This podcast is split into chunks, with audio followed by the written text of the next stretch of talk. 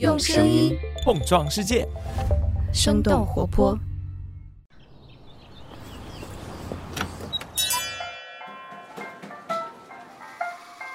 您的生动早咖啡好了，请慢用。嗨，早上好呀！今天是二零二一年的十二月一号，星期三，又是一个全新月份的开始。这里是生动早咖啡，我是来自生动活泼的梦一，几条商业科技轻解读，和你打开全新的一天。不知道你是否喜欢逛实体书店？最近几年，在疫情的影响之下，许多实体书店正在面临着生死抉择。今年以来，曾经红极一时的延禧佑书店又传出了频频闭店的消息，中书阁、上海静安店、青岛如是书店等等实体书店也都被迫倒闭关停。然而，就在实体书店持续萧条的这几年，品牌连锁书店西西弗却依旧红火。就在上个月的三十号，西西弗在武汉开出了他们第三百四十五家的线下连锁书店。在实体书店闭店潮之下，既没有 IPO，也没有大规模融资的西西弗是如何实现持续扩张的？他们都做对了些什么？我们在几条商业科技动态之后，和你一同来关注。下面的时间，我们首先来关注一下微信方面关于互联互通的最新进展。十一月二十九号，微信发布关于微信外部链接内容管理规范的更新声明，公布了他们进一步的互联互通方案。这也是继今年九月以来，微信第一阶段开放外链措施之后的又一次调整，而且这一次的调整显然要比上次更加直接。具体内容包括在点对点聊天，也就是私聊当中，可以直接访问外部链接，同时也将在群聊场景之下试行开放电商类外部链接的直接访问功能。除此之外，微信方面也表示，后续会开发自主选择模式，为用户提供外链管理功能。根据早咖啡团队小伙伴的亲身体验发现，目前不论是在私聊还是群聊的场景当中，电商类的外链都是可以打开的。京东还有拼多多都是可以直接分享链接，但是淘宝在微信聊天的界面当中分享商品，还是需要复制口令转至微信粘贴给好友。而且在群聊当中，淘宝的链接会折叠，但是一对一的聊天当中并不会。另外，抖音通过复制链接的方式可以直接在私聊当中打开，但是群聊天目前还不支持。下面我们来关注一下咖啡行业的新动态。十一月二十九号，Tim Hortons 中国对外宣布和麦德龙中国达成战略合作，这也就意味着 Tim Hortons 这个来自加拿大的连锁咖啡品牌将会成为老牌仓储超市麦德龙在国内的独家合作咖啡品牌。根据双方公布的信息显示，Tim Hortons 会在麦德龙超市里来开设面积更小的门店。以手机点单、外卖或自取为主。目前，他们已经在成都、大连、青岛和南京开出了七家合作门店，未来也将会有进一步的开店计划。Tim Hortons 成立于一九六四年，他们的母公司是拥有汉堡王和炸鸡品牌 Popeyes 的餐饮品牌国际公司 RBI。Tim Hortons 在二零一九年的时候进入了中国市场，截止到今年的十月，他们的门店数量已经达到了三百家。目前，这个咖啡品牌也接受了多轮的融资，投资方包括红杉资本、腾讯以及参与汉堡王中国业务的私募股权公司迪卡尔资本集团。根据彭博社今年八月的报道，Tim Hortons 的中国业务也即将通过 SPAC 在纳斯达克上市，整个交易预计会在今年四季度完成。另外，我们再来看看他们的合作方麦德龙，这是一家在一九九五年就已经进入中国市场的欧洲仓储超市。曾经一度取消了会员制的麦德龙，在今年被物美收购之后，又重新恢复了他们原有的会员制度。根据了解，到今年十二月底，麦德龙在中国的会员店数量将会达到二十家。下面让我们来关注一下国外。美国当地时间十一月二十九号，Twitter 的创始人 Jack Dorsey 在他的个人账号上宣布，他即将卸任 Twitter 的首席执行官，并且在明年的五月左右离开公司董事会。Twitter 的首席技术官帕拉格阿格拉瓦尔从即日起将会接任 CEO 一职。二零零七年，Jack Dorsey 作为联合创始人创建了 Twitter，并且担任 CEO。二零零八年，他被董事会罢免，转任董事会主席。二零一三年，Twitter 上市。两年之后，也就是二零一五年，Jack Dorsey 又再次的成为 Twitter 的 CEO。根据福布斯的实时富人排行榜显示，Jack Dorsey 目前他的资产净值是一百一十八亿美元，位列世界第一百九十位。他还是数字支付公司 Square 的 CEO，他个人持有这家公司大约百分之十三的股份。目前这家公司的市值超过了九百八十亿美元，是 Twitter 的二点七倍，而 Jack Dorsey 只持有 Twitter 大约百分之二的股份。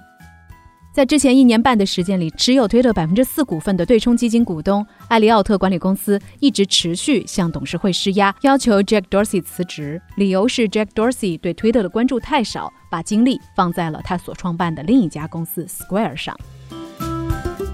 下面的时间要和你来了解一下被业内称为书店界“七幺幺”的品牌连锁书店西西弗。在疫情的背景之下，许多线下书店都被迫关停。然而，品牌连锁书店西西弗却依旧在扩张规模。最近，这个品牌又在武汉开出了他们第三百四十五家门店。在闭店潮当中不断实现扩张的西西弗书店，到底都做对了些什么？经营一家实体书店到底有多难？我们在一条小小的早咖啡动态之后，马上和你一同了解。嗨，早上好呀！我是早咖啡团队的成员贝贝。为你带来一条早咖啡动态。我们还在持续寻找生动早咖啡的内容实习生。如果你对商业科技领域有着浓厚的兴趣，也有好奇，具备出色的信息收集能力，喜欢富有逻辑的文字表达，也想要加入我们，可以直接投简历至 hr@ 生点 fm，或者在生动活泼的公众号中回复入场券来了解更多信息。非常期待你的加入，快来和我们一起做早咖啡吧！下面让我们继续今天的清解读。今年以来，被誉为网红连锁书店品牌的延吉佑，在全国的多家门店陆续关停，包括北京的王府中环店以及他们位于广州的最后一家门店。十一月十二号，延吉佑的官方又回应说，闭店的原因是疫情影响造成的现金流短缺。另外，中书阁上海静安店、青岛如是书店等一批实体书店。又纷纷在今年宣布闭店。根据澎湃今年十月的报道，相比较于疫情之前，实体书店的客流量和营业额都有大幅度的下降。其实，即便是没有疫情和线上价格战的影响，在零售业里，书店也一直被视为最难的生意。第一个原因是来源于书本身的特质。书是一种低频消费品，就算是有每天阅读习惯的人，也不会每天买书。除此之外，在购买过程当中，书本身是存在着信息不对称的属性，不像大多数的零售品，所见即所得。对于书而言，消费者是很难根据一本书的封面、作者或标题来了解其中的内容和阅读体验，所以这种不可避免的信息不对称也会抑制消费者的购买力。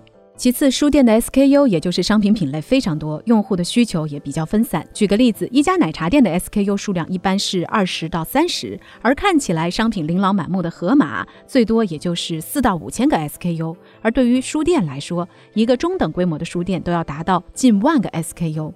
拥有大量的 SKU 也就意味着库存管理困难，同时书店也很难通过加大进货规模来摊低成本。最后，书籍销售的毛利是非常低的，在出版商和批发商分走利润之后，书店的毛利率通常只有百分之二十到三十。在除去房租和人工成本，书店本身已经没有太多的盈利空间。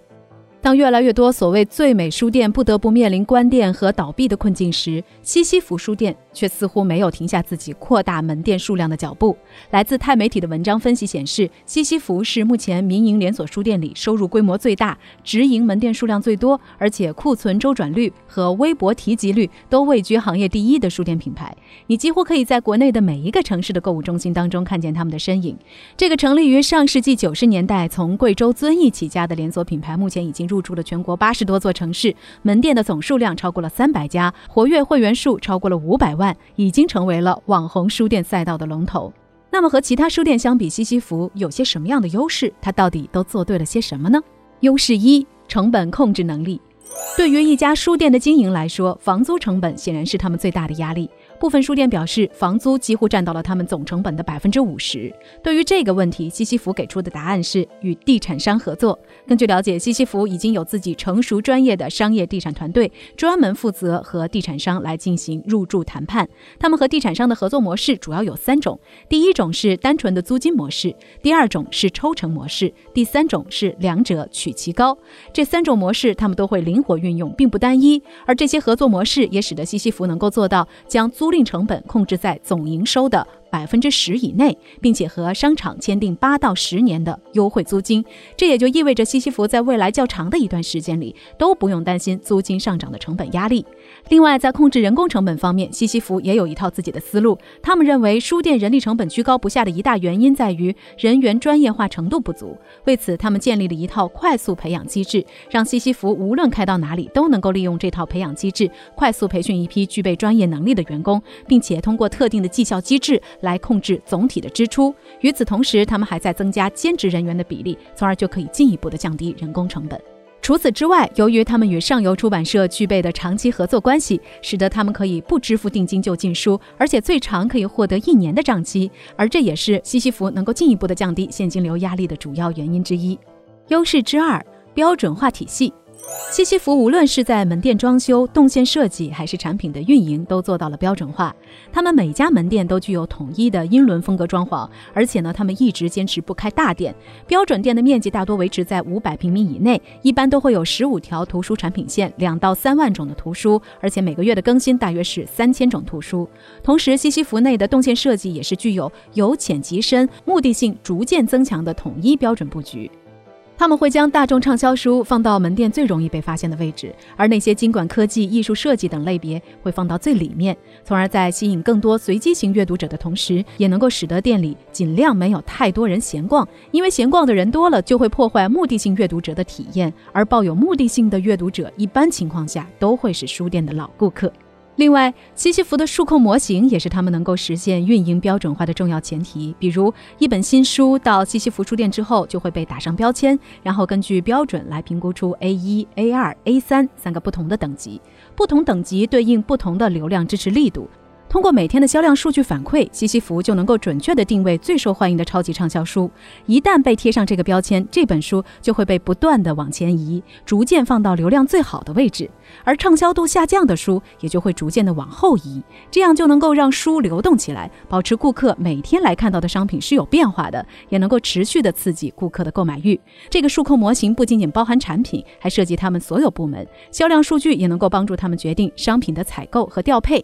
就像前瞻。研究院的文章所分析的，西西弗通过他们自己的数据管控，提高了实体店的效率，打造了一套便利店式的书店网络。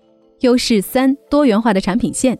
从行业来看，西西弗是较早实践图书加 X 模式的玩家，按照七比二比一的配比，将图书、咖啡和文创进行排列组合。所以走进他们的任何一家门店，你都可以看见他们的三大板块，包括书店、不二生活和食粮咖啡。部分的门店还会增加儿童阅读体验空间，其中不二生活区域主要销售他们自主研发的咖啡杯、书签、台历等等文创产品。来自界面的文章显示，不二生活的销售额在他们的门店营收占比非常高，基本都能够达到百分之三十左右。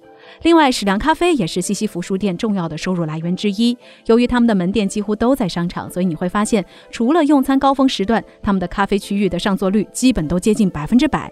而且，由于座位相对密集，他们的平效，也就是每平面积所产出的营业额也非常可观。来自咨询机构罗兰贝格的报告显示，西西弗的门店年均平效能够达到一点二万元左右，远远高于同类书店四千元的水平。已经快要逼近一些快时尚服装品牌了，这对于一家书店来说是不可思议的。就像一些业内人士所评价的一样，与其说西西弗是一家书店，不如说他们是一家生活主题的快销店。那聊到这儿，也想问问你，你上一次在书店买书是在什么时候呢？一家怎样的书店会引发你的兴趣呢？不妨我们一起在评论区聊聊吧。这就是今天的生动早咖啡，我们周五早上再见啦，拜拜。这就是今天为你准备的生动早咖啡，希望能给你带来一整天的能量。如果你喜欢我们的节目，请记得在苹果 Podcast 给我们五星或者好评，也欢迎你分享给更多的朋友，这会对我们非常有帮助。同时，你也可以在公众号和微博搜索“生动活泼”，声是声音的声，这样就可以了解更多与我们节目相关的信息啦。生动早咖啡，期待与你下次再见。